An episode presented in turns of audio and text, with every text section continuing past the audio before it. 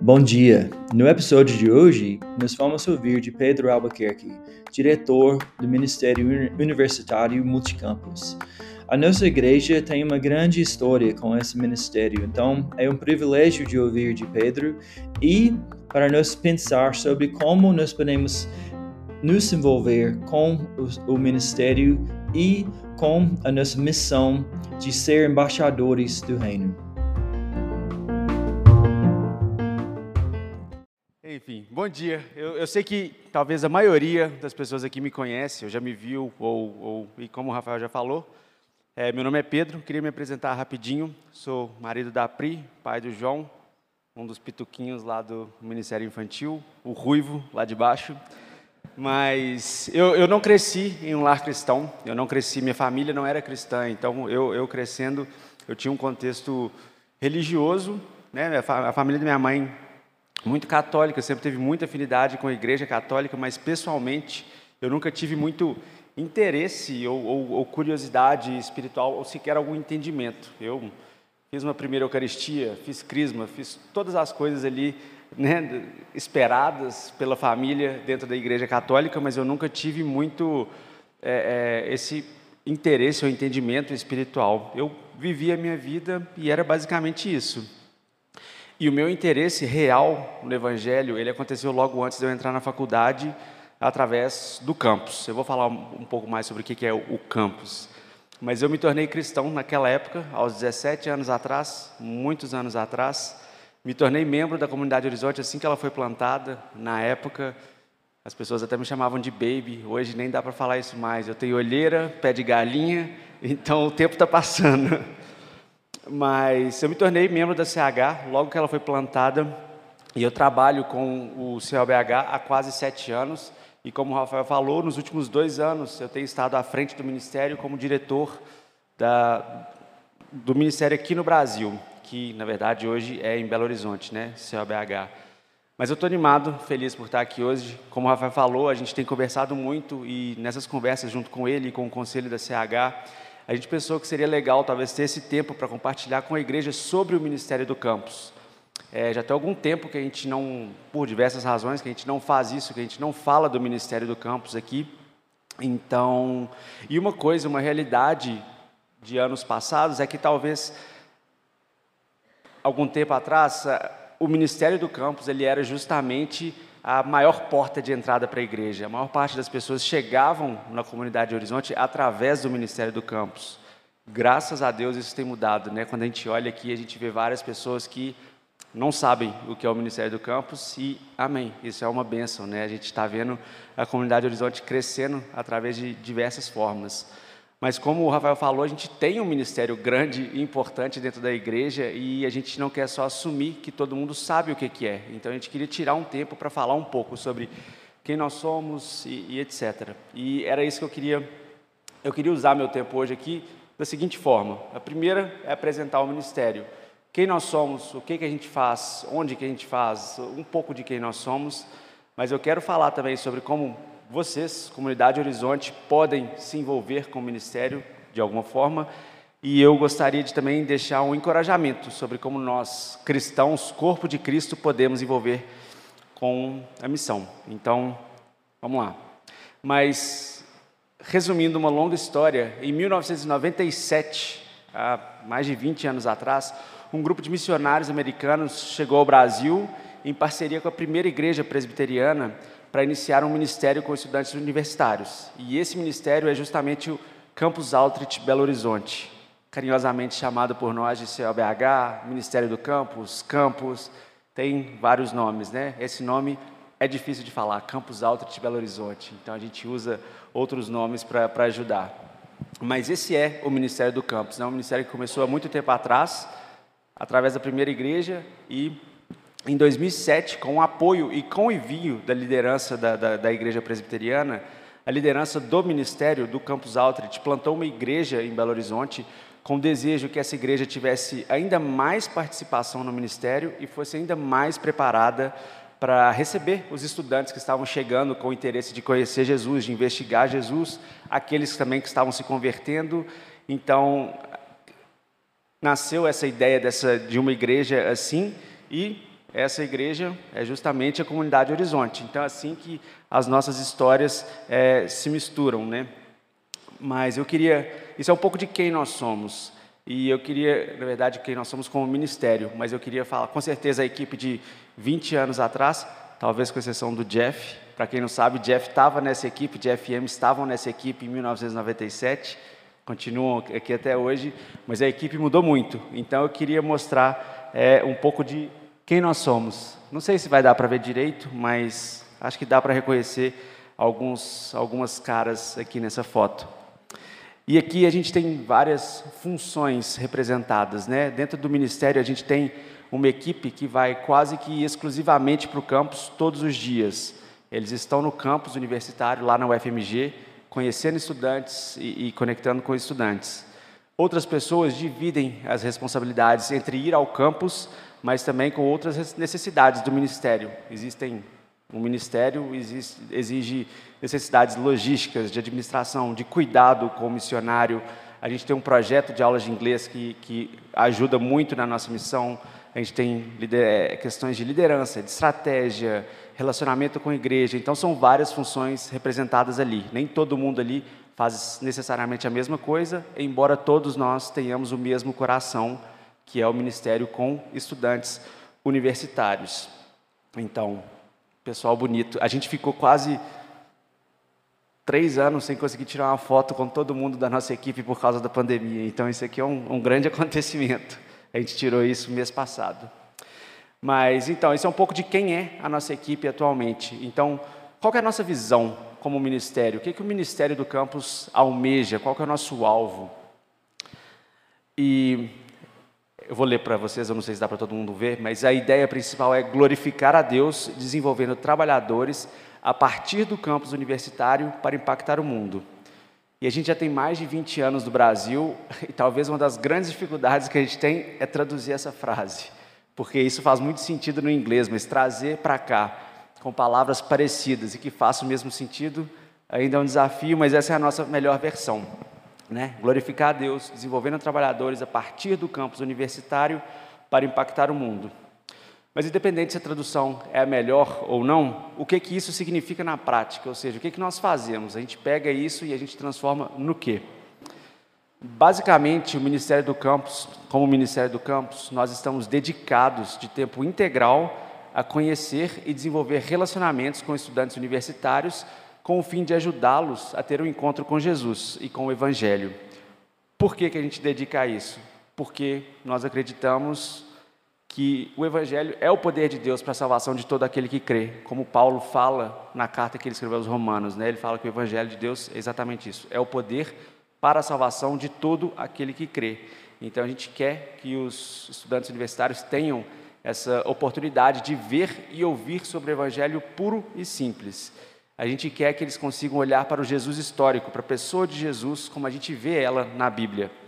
Sem preconceitos culturais, preconceitos familiares, sem preconceitos institucionais, que infelizmente existem né, no nosso país, sem preconceitos ideológicos, que eu acho que essa é uma coisa grande que a gente tem visto recentemente, mas a gente quer tentar tirar essas coisas da frente deles, ajudá-los a olhar para o Jesus bíblico, para que eles possam, enfim, tomar uma decisão honesta sobre seguir ou não Jesus e não só uma, uma, uma decisão baseada no que a ah, minha família acredita, então eu acredito, ou a cultura fala isso, então eu aceito, mas eu consigo olhar para Jesus, entender quem Ele é e consigo responder a, ao chamado de Jesus. Então, essa é uma parte muito importante, mas eu acho que além disso, a outra parte muito importante é que a gente não quer só que os estudantes conheçam a Cristo. Conhecer a Cristo é bom, é importante, vamos conhecer a Cristo. Mas a gente quer também, através do discipulado, que é uma visão muito forte da igreja, a gente quer estabelecer cada estudante na sua fé. E a gente quer capacitar esses estudantes para que eles saibam como compartilhar a fé deles e multiplicar as vidas deles onde quer que estejam. Seja no campus ainda, seja em casa, seja em casa nas suas famílias, seja em qualquer outro lugar. É... Então a gente quer ajudar os estudantes a se tornarem discípulos maduros. Acho que, em outras palavras, basicamente, o nosso alvo, o que a gente faz, é, a gente quer encarnar, a gente quer tentar encarnar aquilo que Jesus ordenou aos apóstolos no Evangelho de Mateus, quando ele disse, Jesus falou para os discípulos, é vão e façam discípulos de todas as nações, batizando-os em nome do Pai e do Filho e do Espírito Santo, ensinando-os a obedecer tudo o que lhes ordenei. Então Jesus não fala, vão e façam novos convertidos, vão, prega o Evangelho e ponto. Ele fala, vão, prega o Evangelho, mas discipule ajude essas pessoas a se tornarem discípulos maduros.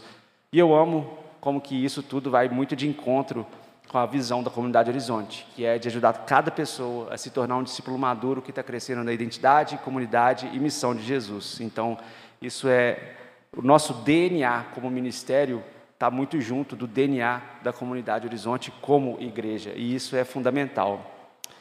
Mas então isso era um pouco do o que, que a gente o que, a gente faz, né? Mas eu quero falar um pouco também sobre como nós fazemos, o que, que significa isso na prática. Né? Ah, então vocês têm equipe do campus, isso, isso e aquilo, mas como que isso acontece na prática?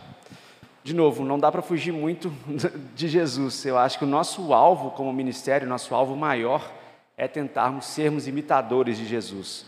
Porque a vida de Jesus foi uma vida missionária. Então a gente olha para Jesus e nós queremos imitá-lo. Então, Assim como Jesus deu a vida, sua vida em nosso favor, nós também queremos dar as nossas vidas em favor dos estudantes. Jesus estava com as multidões e, nós, e, e com os pecadores, e a gente também quer estar junto deles. A gente quer aprender a fazer perguntas, a gente quer ouvir, a gente quer conhecer as suas histórias, a gente quer ir até onde essas pessoas estão, a gente quer fazer parte da vida deles como Jesus fez parte da vida das pessoas. E a gente quer fazer isso de uma forma que aponta sempre para Cristo e esse é um trabalho feito no dia a dia, vida a vida, muitas vezes de grão em grão. Mas além de estar com eles, a gente também tem alguns eventos que nos, nos ajudam na prática, né? A gente tem eventos, projetos, a gente organiza alguns grupos de discussão, a gente tem um intercâmbio que normalmente vem um grupo de americanos para nos ajudar e para serem desenvolvidos também. Tudo isso com o fim de facilitar a interação, a conexão e conversas com esses estudantes que a gente está conhecendo, mas também para desenvolver, como eu falei, né, o nosso alvo não é só conhecer pessoas, mas desenvolver. Então, nós queremos desenvolver aqueles discípulos que já estão conectados com o nosso movimento. E, na verdade, esse até tem sido um momento para a gente reavaliar alguns aspectos dessa nossa estratégia, né, de como nós fazemos o que nós fazemos. É, vocês sabem que os últimos dois anos foram cheios de desafio por causa da Covid, e uma realidade que a gente não pode ignorar quando a gente pensa em missões, quando a gente pensa no que a gente está fazendo, é que a pandemia mudou muita coisa ao nosso redor. Mudou a forma que a gente interage com as pessoas, mudou a forma que a gente é, responde a várias coisas. O campus da UFMG ele ficou fechado por mais de dois anos. Eu tenho as datas na minha cabeça: 18 de março de 2020 a 26 de março de 2022. Então, porque isso foram datas marcantes. E a gente ficou nesse meio tempo, nesses últimos dois anos, tendo muito contato com os estudantes online ou até em grupos pequenos, mas foi muito diferente do que a gente estava acostumado. E também nesse meio tempo, nesses últimos dois anos, a gente aproveitou para voltar nossa atenção para um projeto muito específico que a gente estava tentando, a gente estava conversando e tentando dar vida para ele e finalmente nasceu durante a pandemia, que é o Instituto Multicampus. O que, que é isso? O Instituto Multicampus ele é uma associação sem fins lucrativos que nós fundamos com o intuito de funcionar como braço operacional do ministério. O que, que significa isso? Significa que nós somos um ministério debaixo da igreja, mas as nossas atividades, às vezes, elas não necessariamente se enquadram dentro de que um, do que uma instituição religiosa pode fazer. Então, criando uma associação, a gente consegue funcionar como um braço operacional organizando essas coisas. Então, o Multicampus ele vai ajudar a gente a organizar eventos, projetos, as aulas de inglês e tudo mais. A gente está ainda tentando domar essa fera. Mas uma outra coisa do, do, do Multicampus é que, como eu falei, Campus Outreach é, um, é difícil falar. Se você está falando com uma pessoa e está dando o seu e-mail e o seu e-mail termina com arroba Campus Outreach, você vai gastar cinco minutos tentando soletrar e explicar para a pessoa o que, que é isso. Então, nosso desejo também é que o Multicampus possa fazer parte da nossa identidade, uma identidade mais brasileira. Então, a gente está nesse movimento também. Mas por que eu estou falando isso? Porque eu acho que esse, já que estamos falando do ministério, esse é um grande pedido de oração para a igreja, para o corpo, né? Que, que vocês orem por sabedoria e direção de Deus para a gente entender como administrar e usar o multicampus como uma ferramenta ministerial. É uma coisa nova para a gente e a gente está tentando entender isso. E também, há um mês atrás, como eu falei, dia 26 de março, finalmente o campus da UFMG retomou as aulas presenciais. E com isso, graças a Deus, nós podemos voltar ao campus também e está sendo muito bom. Mas a gente também está tentando ter uma mentalidade agora de investigação e pioneirismo nessa fase de retomada do ministério. Não dá para assumir que tudo é igual o que era há dois anos atrás. Como eu falei, eu acho que de diversas formas a pandemia mudou muito. A gente está conhecendo pessoas que estão no quinto período e nunca pisaram no campus, que nunca conheceram seus colegas de, de turma. E isso é, isso é uma loucura. Mas, então, nesse processo de voltar ao campus, a gente está tentando entender o que mudou, o que a gente quer tentar responder de forma adequada. Então, até agora tem sido muito positivo. Nossa equipe conheceu muita, muita gente. Deus tem dado muito favor. E a gente está tentando dar esses primeiros passos no relacionamento com essas pessoas novas. E, de novo, um outro pedido de oração muito importante é por essa retomada das atividades, pelas oportunidades e os desafios que esse movimento traz para a gente. Então, o que somos como ministério, quem somos, o que fazemos, como fazemos. Queria falar rapidamente sobre por que, que a gente faz o que a gente faz com estudantes universitários. Existem N campos missionários, existem muçulmanos, ribeirinhos, ciganos, etc, etc, etc. Porque nós, como ministério e como igreja, abraçamos os estudantes universitários como foco do nosso ministério.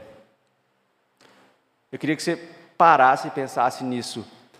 Imagina o impacto que seria se mais e mais cristãos, pessoas, líderes que amam a Deus, né? Eu estou definindo cristão como alguém que serve e ama a Deus. Imagina se mais e mais pessoas estivessem sendo continuamente enviadas, mobilizadas para empresas, organizações, escolas, países diferentes, com essa mentalidade que o Rafael falou, de anunciar, de moldar o caráter de Cristo. Eu acho que isso mudaria radicalmente a cultura à nossa volta, a cultura da igreja, a cultura da cidade Minas Gerais e do Brasil. Eu sei que às vezes parece, nossa, que sonho gigante, mas eu acho que isso é o que Deus falou, o que Jesus estava falando quando ele, ele fala com os discípulos, né? Vão e anunciem Judéia, Samaria, Jerusalém, Judéia, Samaria, até os confins da terra. Jesus estava falando que isso é possível e nós acreditamos que isso é possível. Mas nós acreditamos com muita força que os estudantes de hoje são os líderes de amanhã. Eu acho que isso é uma coisa bem óbvia, são as pessoas que vão estar em lugares estratégicos na sociedade, que são pessoas que vão tomar decisões, são pessoas que vão poder liderar outros, e isso tem muito impacto. Mas também a gente entende que esse momento na vida, quando você entra na faculdade ali dos seus 17 aos seus 20 e poucos anos, é uma fase muito crítica na formação de uma pessoa. É uma fase que a gente está fazendo decisões que talvez vão impactar o resto das nossas vidas. A gente está criando convicções que vão impactar o resto das nossas vidas. A gente está questionando convicções que a gente trouxe da nossa família e, e, são várias coisas. Então, essa fase de vida ali dos 17 aos 20 e poucos anos é uma fase de, de muita coisa acontecendo. Então, a gente quer poder estar com os estudantes e oferecer para eles um caminho para a verdadeira esperança em Cristo e não em nenhum outro lugar. Então, eu acho que uma coisa nisso é que existe sim muito potencial e muita necessidade, mas acho que é importante também só ressaltar que não é porque tem potencial e necessidade que é um trabalho fácil. Eu acho que esse meio universitário, a cultura universitária, não só no Brasil, mas no mundo, é um meio muito resistente ao Evangelho. Né? A gente vê muito, muita resistência, muito ceticismo, muito preconceito. Então, o, o campus universitário é um solo duro, precisa ser trabalhado, precisa ser cuidado, precisa de paciência, perseverança. Mas, mais do que tudo isso, certamente nós sabemos que precisa muito do Evangelho e nós sabemos que vale o investimento. Né? A gente tem visto frutos disso e, enfim, deixa eu dar uma respirada, mas falando muito, eu sei. Fiquem comigo. Mas eu sei que até agora talvez foram muitas informações, né? Ah, isso é o que a gente é, isso é o que a gente faz, como a gente faz, por quê e tal. Talvez eu quero ilustrar um pouco duas histórias rápidas que eu acho que é de, de como isso funciona na prática, na verdade, de como Deus pode usar esse ministério na prática. Então, duas histórias. É, alguns anos atrás, é, nossa equipe estava lá na, na escola de fisioterapia, educação física, terapia ocupacional na Federal, e uma estudante se tornou cristã ali através do contato com o ministério, do contrato com a nossa equipe. Ela se formou, ela trabalhou por algum tempo no mercado de trabalho. Até outro dia eu ouvi alguém falando dessa, dessa pessoa, falando: Nossa, ela era uma profissional tão boa, muito tipo, incrível, super competente e tal e tal. Essa pessoa estava questionando porque hoje essa pessoa é uma missionária e ela se mudou para o Peru e, e né, ela abriu mão de tudo isso para poder ser missionária no Peru. Mas acho que uma coisa muito marcante sobre a vida dela é que ela teve muito compromisso em compartilhar o evangelho dentro de casa. E hoje a gente pode olhar com alegria para a vida do Zé Humberto, porque é a filha dele, né, Natasha.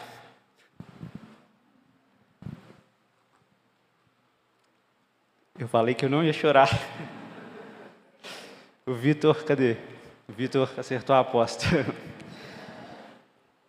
Mas isso me emociona porque eu acho muito é muito poderoso. O que, que o Evangelho pode fazer? Eu acho que uma outra história que eu penso que é, é muito, muito legal, é, esse talvez não aconteceu necessariamente dentro do campus, mas através do campus, que eu acho que é a vida da, da Cris e do Marcos, eu acho que eles nem estão aqui hoje, mas a Cris foi colega de trabalho de uma pessoa da nossa equipe, a Fabi, elas trabalharam por muito tempo juntas, e a Fabi sempre tentando investir, compartilhar e conhecer a Cris e trazer a Cris para perto da comunidade, para perto da igreja. Foi difícil, demorou muito tempo, muito investimento, mas aos poucos a Cris foi demonstrando interesse pelo Evangelho, ela foi se aproximando de outras pessoas, ela foi questionando algumas coisas até o ponto que ela se converteu, ela se tornou cristã. E pouco tempo depois ela trouxe o Marcos e agora eles estão com as crianças da igreja, ensinando as crianças em um caminho completamente diferente do que eles cresceram. E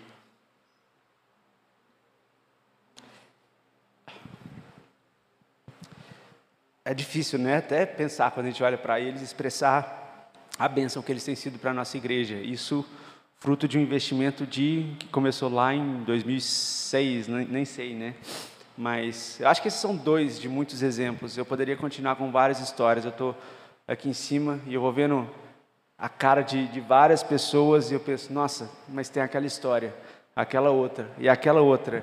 E de Deus transformando a vida de pessoas e famílias. E eu acho que talvez vários de nós, e eu me incluo nisso com certeza, hoje Estamos formando famílias, criando filhos, trabalhando, amando pessoas de formas completamente diferentes daquela que a gente experimentou no, nos nossos lares de origem. Né? A maioria das pessoas que tiveram contato do campus, não é todos, mas vieram de lares que não são cristãos. E pela primeira vez tem uma geração de pessoas e famílias cristãs sendo, né, fazendo as coisas diferentes. Eu acho que isso é esse é o poder do Evangelho através do ministério. Então, acho que isso, para mim, é o que me motiva a estar no ministério. Mas, como eu falei, eu acho que isso, é, espero que dê um pouco da ideia de quem nós somos, o que fazemos, por que fazemos. Mas, como eu falei, eu queria também falar um pouco sobre como a igreja pode participar, porque eu acho que para isso acontecer, para toda essa transformação acontecer, a parceria e o envolvimento da comunidade Horizonte, não só da liderança, mas dos membros da comunidade Horizonte, é essencial. A conexão entre o ministério e uma igreja local é um valor vital para o ministério. Se não tivesse a comunidade Horizonte, não teria o ministério em Belo Horizonte. O ministério do Campus Aldrich, ele não, não se multiplica se não houver uma igreja local. Então, sem essa parceria, não existiria ministério. Então, quero compartilhar três formas específicas é, sobre como vocês podem engajar no dia a dia, de uma forma prática. Honestamente, eu acho que até relativamente simples de como vocês podem engajar. E eu acho que a primeira delas é através do cuidado, do acolhimento e do encorajamento. Tanto os estudantes que, que fazem parte do nosso movimento, quanto a nossa equipe, podem se beneficiar disso. É, como você sabe, a gente tem alguns americanos na nossa equipe, nossa equipe não é toda americana, temos alguns americanos na nossa equipe. São pessoas que estão distantes de amigos, de família, abriram mão de uma vida nos Estados Unidos para estar aqui. Certamente seria muito encorajador para eles, e eu acredito que muito para a família de vocês também, que vocês desenvolvessem amizade, que vocês estivessem em contato com esses americanos, ouvissem deles, compartilhassem com eles. Essa troca pode ser muito encorajadora. Pensando no caso da, da parte brasileira da equipe, né, como, como eu falei, no nosso contexto e, e, dentro da equipe, nenhum de nós vem de, de, um lar cristão. Então, nenhum de nós cresceu com essa visão de, de ser missionário de tempo integral. Então, muitas vezes as nossas próprias famílias não entendem e nem apoiam o nosso trabalho. Então, falo por mim, mas eu sei que pelos outros brasileiros, que certamente nós vamos ficar muito felizes ao, ao ouvir sua afirmação e o seu encorajamento no dia a dia. Então, essa é uma forma importante, né? o cuidado, o acolhimento e o encorajamento. Segunda forma, oração. Gente, ore, ore e ore. Ore por nós, pela equipe, ore pelos estudantes. Paulo falou na sua carta aos Coríntios, né? Uma pessoa planta, outra pessoa rega, mas só Deus pode fazer crescer o fruto. Então não adianta eu e a equipe, nós fazemos o trabalho, se a gente não estiver orando, se vocês não estiverem participando, isso é um trabalho coletivo. Né? A gente está semeando e Deus vai fazer crescer o fruto. Então, por favor, ore pelos estudantes, ore por nós, ore pela, pela equipe. Então, essa foi a segunda forma. A terceira forma é através do sustento e investimento financeiro. Essa é uma parte importante também. E se essa é uma forma que você deseja se envolver, procura alguns de nós. Enfim, eu sei que essa não é uma lista exaustiva. Eu falei, são três formas, talvez simples e fáceis, que, que a igreja pode se envolver. Certamente a gente pode sentar comigo, com o Rafael, a gente pode dar N outras possibilidades de é, envolvimento com o ministério. Mas eu acho que isso ajuda a gente a ter uma direção. E eu quero fechar essa primeira parte com uma frase de um missionário, William Carey, ele foi missionário na Índia e ele é considerado o pai das missões modernas. E ele tem uma frase muito famosa sobre a necessidade dessa parceria no meio missionário, entre uma igreja e entre missionários. Eu já vi várias traduções dessa frase, essa é uma que eu escolhi. Eu não sei exatamente como que se traduz, mas o que ele falou é o seguinte: Eu estou disposto a descer esse precipício, no caso, na né, ilustração dele, eu estou disposto a ir até a Índia mas eu preciso que vocês fiquem aqui em cima, segurando a corda que me sustenta. Ou seja, ele passa essa ideia.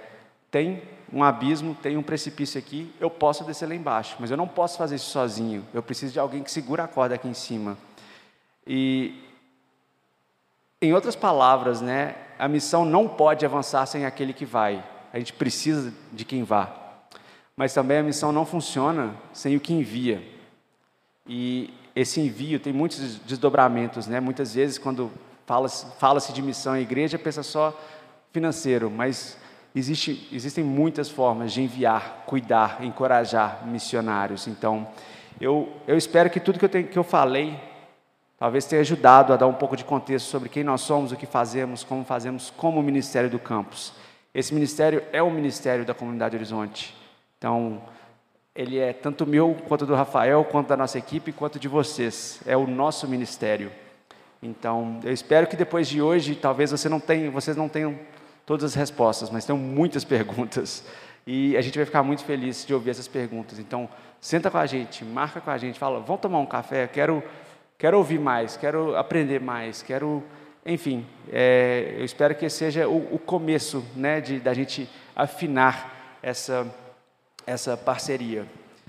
Então, eu, eu falei, né? Eu tinha três coisas principais que eu queria falar hoje: sobre o ministério, sobre como a igreja pode participar disso, mas eu queria falar também sobre missões no geral, porque talvez você esteja aí sentando, né? Talvez você, é, é, esteja só visitando a comunidade Horizonte Hoje, talvez você não seja um membro da CH, talvez você não tenha nenhum tipo de vínculo ou conhecimento com o COBH. Então você está pensando, o que, que isso, o que, que isso tem a ver comigo? Como que isso se relaciona comigo? E uma coisa que eu queria falar é que se você é essa pessoa, tá tudo bem. Mas eu queria falar que se você está aqui hoje, se você é um cristão, ou seja, se você já colocou a sua esperança em Cristo como seu Senhor e como seu Salvador, então eu te falo que você também é chamado para proclamar o Evangelho. Isso é uma coisa que está na Bíblia, isso é bíblico. E eu gosto muito porque a Bíblia, de Gênesis até Apocalipse, ela está contando uma história de como que Deus está chamando de volta um povo para si. Ela conta a história de como Deus está em missão.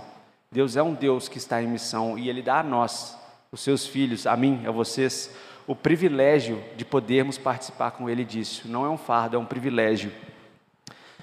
Uma vez eu ouvi uma história, uma ilustração disso, é, muito legal, que é como se é, tem um pai lavando um carro e ele tem um filho muito pequeno. E eu já usei esse exemplo em outros lugares, então alguns vão conhecer. Mas tem um pai lavando o carro e tem um menino pequeno ali nascendo e tal, e o pai vai lá e fala: Filho, vem cá me ajudar a lavar esse carro. Assim, qual o benefício que o pai vai ter nisso? É o menino, ele vai pentelhar ali, vai chutar o balde com água e sabão, vai, vai fazer zona e tal. No fim das contas, ele vai atrasar até o trabalho do pai. Mas, de certa forma, quando o pai convida, quando o pai dá essa oportunidade para o filho participar dele, dessa lavagem do carro, ali eles estão criando relacionamento, intimidade, um conhece mais do outro e tem esse vínculo. E, de certa forma, é a mesma coisa. Deus é um Deus que está em missão. Ele não precisa da gente. Ele pode fazer o que ele quer fazer com um, um estralar de dedo, mas ele dá para a gente o privilégio de poder participar. E quando nós, como cristãos, como igreja, nos envolvemos com a missão, isso, isso faz com que nós nos aproximemos de Deus, com que nós conhecemos mais a Deus. Com... Isso é realmente um privilégio e não um fardo. E eu acho até que a nossa identidade como cristãos está conectada com o propósito missionário de Deus. Eu acho que são coisas que não se pode separar. E eu quero talvez olhar para algumas coisas é, nesse sentido. Se você quiser acompanhar na sua Bíblia, eu vou ler um versículo na primeira carta de Pedro, capítulo 2, versículo 9. Um versículo pequeno e está aqui, mas se você quiser acompanhar, essa é a referência. E nessa carta, nas cartas de Pedro no geral, Pedro está dando orientações para os cristãos sobre como viver à luz da sua identidade. A primeira e a segunda carta de Pedro são basicamente um, um manual do viver cristão. É, até para aqueles que estão aqui há mais tempo, em 2017, o Daniel Souza fez uma série de pregações muito boas sobre muito boas sobre, carta de, sobre as cartas de Pedro. E elas estão disponíveis no site da CH para quem quiser aprofundar. Muito melhor ouvir o Daniel do que me ouvir, mas enfim. Mas eu gosto muito da forma como Pedro, nesse versículo, ele conecta nossa identidade com o nosso propósito missionário. Então, 1 Pedro 2,9. Vocês, porém, são geração eleita, sacerdócio real, nação santa, povo exclusivo de Deus, para anunciar as grandezas daquele que os chamou das trevas para a sua maravilhosa luz. Eu acho que aqui Pedro não só conecta nossa identidade e o propósito, eu acho que na verdade ele deixa até entender que as duas coisas são inseparáveis. Nós somos para, né? Ele, ele, ele usa essa, essa ideia de vocês são para, não é vocês são ponto. Então façam isso, mas é vocês são para. Então nós só somos uma geração eleita porque a gente deve anunciar as grandezas de Deus. Não é um ou outro, é um e outro. Então eu acho que, em outras palavras, isso significa que todo cristão, não é todo aquele que é uma geração eleita, sacerdócio real, nação santa, povo exclusivo de Deus, é em essência, um missionário também. Então, nós somos para. Eu acho que isso faz muita diferença quando a gente pensa sobre uma vida missional. Acho que um outro exemplo que aponta para isso de uma forma muito clara é na carta que Paulo escreve aos, aos Coríntios, né, os cristãos de Corinto, na segunda carta, na segunda carta, capítulo 5, versículos 17 a 20 ele fala o seguinte: Portanto, se alguém está em Cristo, é nova criação. As coisas antigas já passaram, eis que surgiram coisas novas. Tudo isso provém de Deus, que nos reconciliou consigo mesmo por meio de Cristo e nos deu o ministério da reconciliação. Ou seja, que Deus em Cristo estava reconciliando consigo o mundo, não levando em conta os pecados dos homens, e nos confiou a mensagem da reconciliação. Portanto, somos embaixadores de Cristo, como se Deus estivesse fazendo o seu apelo por nosso intermédio. Por amor a Cristo, lhe suplicamos, reconcilie-se com Deus. Eu acho que aqui, de novo, a gente vê muito forte essa ideia da a nossa identidade e o propósito missionário de Deus, que Ele passa isso para a gente, né? Paulo está falando: se alguém está em Cristo, é nova criação, identidade, somos novos, somos feitos novos. E depois ele fala que Deus nos confiou a mensagem da reconciliação, somos embaixadores de Cristo, como se Deus estivesse fazendo o seu apelo por nosso intermédio. Então é, você é, mas você tem essa outra parte também, você não é e ponto. Você é e por isso você faz isso. Eu acho que a gente poderia continuar olhando vários e vários exemplos. Eu acho que no Sermão do Monte, é, que está escrito né, lá no, no, Evangelho de Mateus, quando Jesus faz uma pregação, ele fala para as pessoas: vocês são a luz do mundo. E ele fala para a gente brilhar essa luz diante dos homens. Né? Quando ele está fazendo esse sermão no monte, ele nos chama a olhar para fora. Ele, chama, ele nos chama para ir até aqueles que não conhecem essa luz. Até eu gosto muito do exemplo quando ele fala da candeia, da, da candeia. Você acende uma candeia, você não coloca ela debaixo de alguma coisa, ao contrário, você coloca ela no alto para que ela possa iluminar. E é a mesma coisa com a gente. Nós somos feitos novos, a luz de Deus brilha em nós. Não é para a gente esconder, mas para a gente revelar isso, para que as pessoas possam enxergar e glorificar nosso Pai que está, que está nos céus. Nós não somos chamados para viver a nossa fé para dentro da igreja, dentro dessas quatro paredes. Isso, a gente veio aqui, a gente adora a Deus, nós cultuamos ao Senhor, mas nós somos chamados para viver para fora, nós somos chamados para ir, nós somos chamados para sermos testemunhas do que Cristo fez para a gente. E talvez isso possa parecer um pouco aberto demais, né? Então, como que a gente pode viver esse chamado para ir? Com, quais são alguns princípios que podem nos ajudar? E aqui, de novo, eu acho que não tem erro se a gente para e olha para Jesus e tenta imitar o exemplo de Jesus. Eu, de jeito nenhum, quero parar aqui e falar, então, viver o propósito missionário significa isso, isso, isso da minha cabeça, porque com certeza seria errado.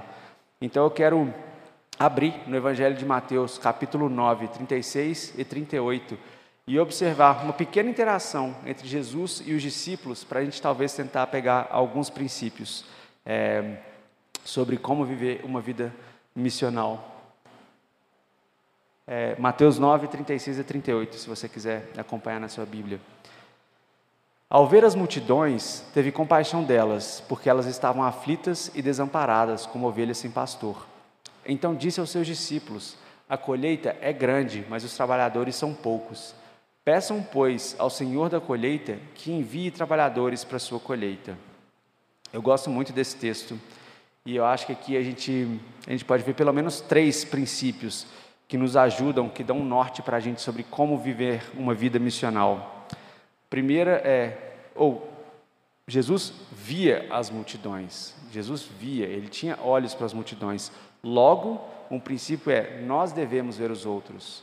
Se nós não estamos vendo, nós não podemos chegar até eles. Então, acho que talvez perguntas boas para a gente se examinar, para a gente tentar pensar nisso, trazer isso para o nosso coração é: quais são as pessoas que Deus tem colocado ao seu redor, na sua vida, para você ver? Você tem visto os seus relacionamentos como oportunidade de compartilhar o Evangelho? A verdade é que nós precisamos ver as pessoas para que a gente possa ir até ela. Se a gente não vê, nós não vamos até elas. Então, assim como Jesus via, nós devemos ver os outros. Eu acho que o segundo princípio aqui é quando fala que Jesus teve compaixão das multidões porque elas estavam aflitas e desamparadas. Portanto, nós devemos ser movidos por compaixão. Não dá para viver uma vida missional se nós não somos movidos por compaixão. Então, como que a gente traz isso para a prática? Pergunte-se, sonda seu coração, Você tem visto e considerado a miséria espiritual lá fora, a miséria espiritual na sua volta, às vezes até na sua família? Qual tem sido a sua resposta diante do perdido? Eu acho que quando a gente pensa nisso, acho que a gente tem que orar para que sejamos movidos por um descontentamento santo.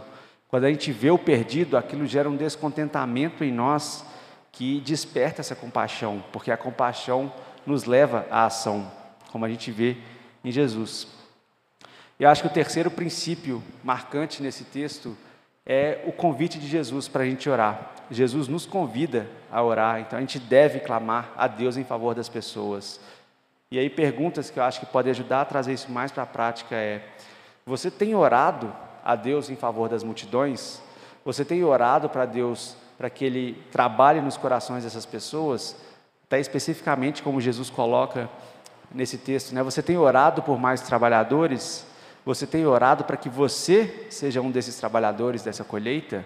Tudo isso faz muita diferença. Então, eu acho que são três princípios que a gente consegue tirar desse texto. Mas alguns outros, rapidamente, eu acho que gosto muito desse, mas é um texto rico em princípios sobre a vida missionária é o encontro de Jesus com a mulher samaritana, que está descrito lá no capítulo 4 do Evangelho de João. Não vou ler, que é uma história muito grande, você pode ler em casa depois e até fazer um estudo, voltar e talvez tentar perceber quais são princípios que você vê ali que se aplicam a uma vida missional. Mas eu gosto muito que naquela história Jesus ele intencionalmente desvia do seu caminho para encontrar a mulher. Ele pega um caminho que é mais longo e, se não me engano, mais perigoso para poder estar ali com aquela mulher. E nesse movimento que ele faz, nesse movimento de intencionalidade que ele faz, ele quebra paradigmas culturais e religiosos da época o fato dele encontrar sozinho com uma mulher, encontrar sozinho com uma mulher samaritana, que era um povo inimigo dos judeus, revela muito o coração de Jesus em relação ao perdido. Imagina o amor e a compaixão que estavam movendo Jesus nesse momento. Ele não simplesmente mudou de caminho, ele, ele, ele sabia, ele tinha muito amor e compaixão que levou ele em direção ao perdido. Eu tenho lido um livro que fala sobre o coração de Jesus, como, como o coração de Jesus é manso e humilde, inclusive é o título do livro. Mas nesse livro, o autor fala que Jesus, tendo esse coração manso e humilde, ele se movia na direção do que era quebrado e impuro, com o intuito de promover restauração.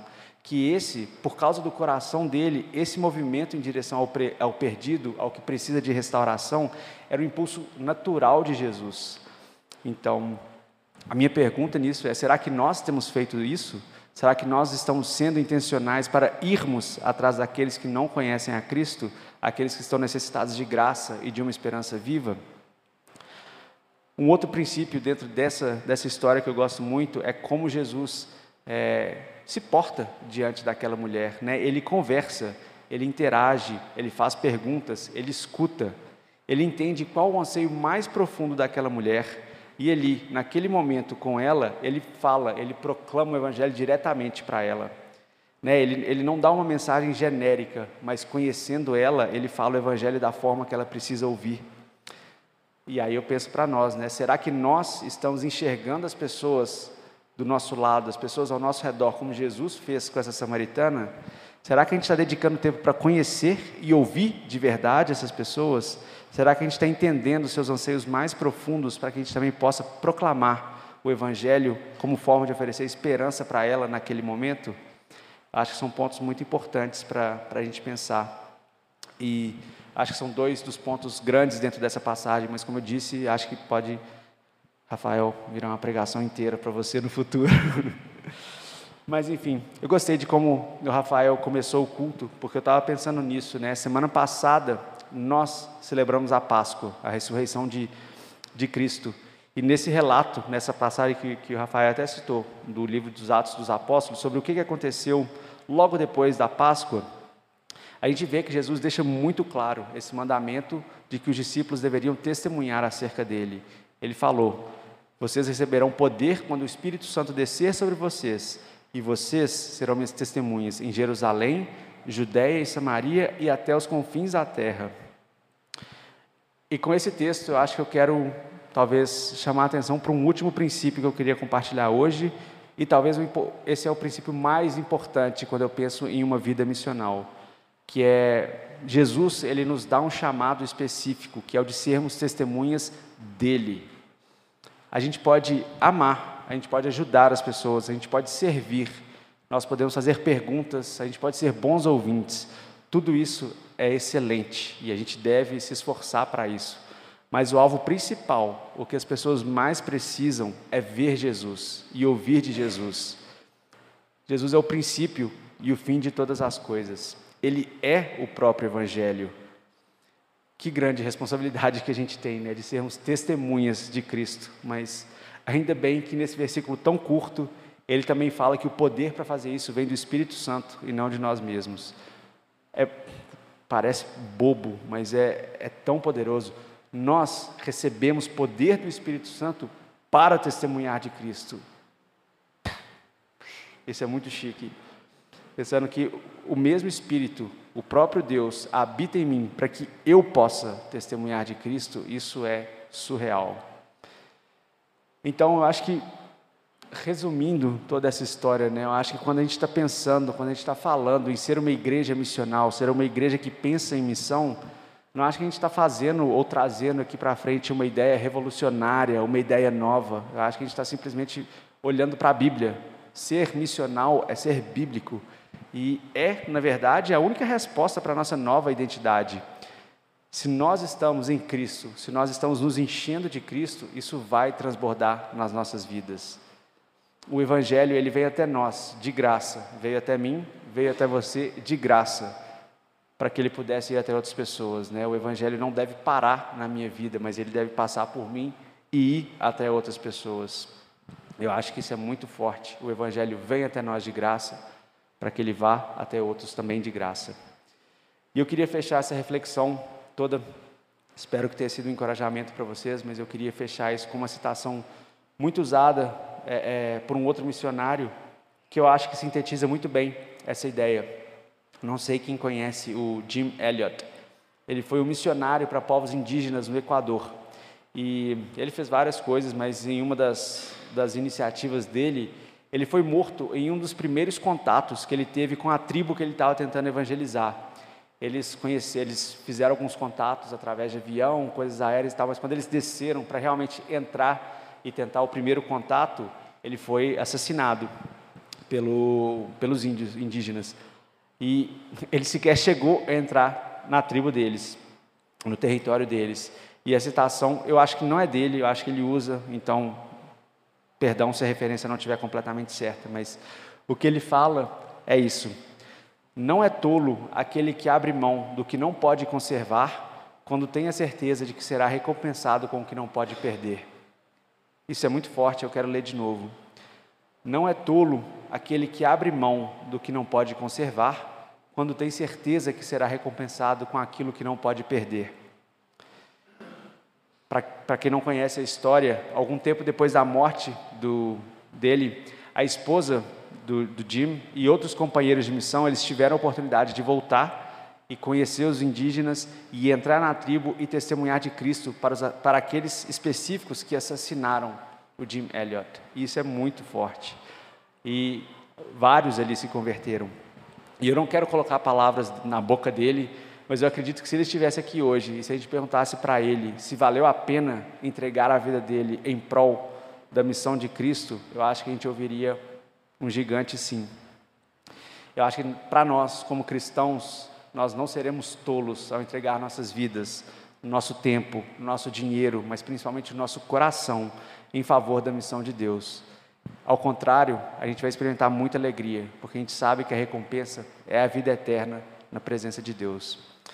Então, eu realmente espero que isso aqueça o nosso coração como igreja.